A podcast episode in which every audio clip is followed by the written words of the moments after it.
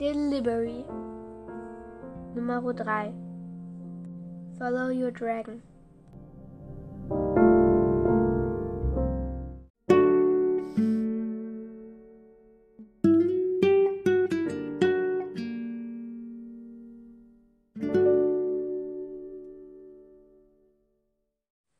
Das Fest dauerte schon ewig. Langsam hielt ich es nicht mehr aus. Die vielen Leute. Eigentlich wollte ich lieber raus, in die Natur gehen. Doch mein Vater erlaubte es mir meistens nicht.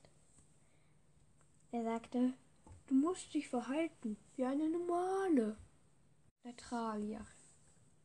Aber unser Land, Atralia, war viel, viel zu schön.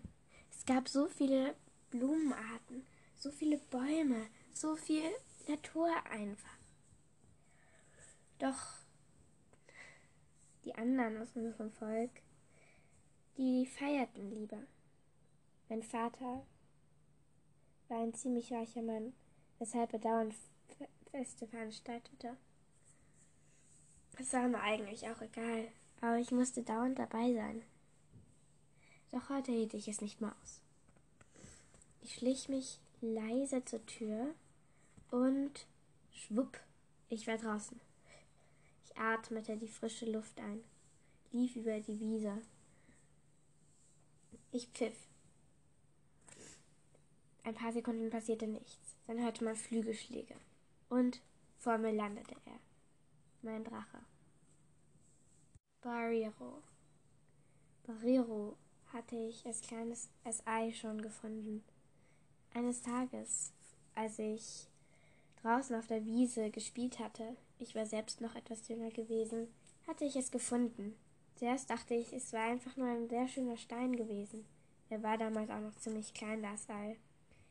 Also na, ich nahm ihn, ich nahm es einfach mit, weil ich eine sehr schöne Steinsammlung hatte. Doch langsam wurde das Ei immer größer und irgendwann schlüpfte er. Ich saß auf und schleuderte meine Schuhe weg. Mein Drache fragte mich, wohin soll es gehen? Und ich sagte, einfach in meiner Nase nach. Egal wohin, ich folge dir. Dann sprang er auf, schlug mit den Flügeln und flog davon. Immer weiter. Der Wind wehte mir um die Nase. Ich lachte, ich lachte so laut ich konnte. Es gab nichts Schöneres. Der junge Drache flog Kurven und Saltos und Schrauben. Unter mir waren die Wälder, die Dörfer, die Felder, die Berge. Ich konnte ewig hier sein. Ich wollte ewig hier sein.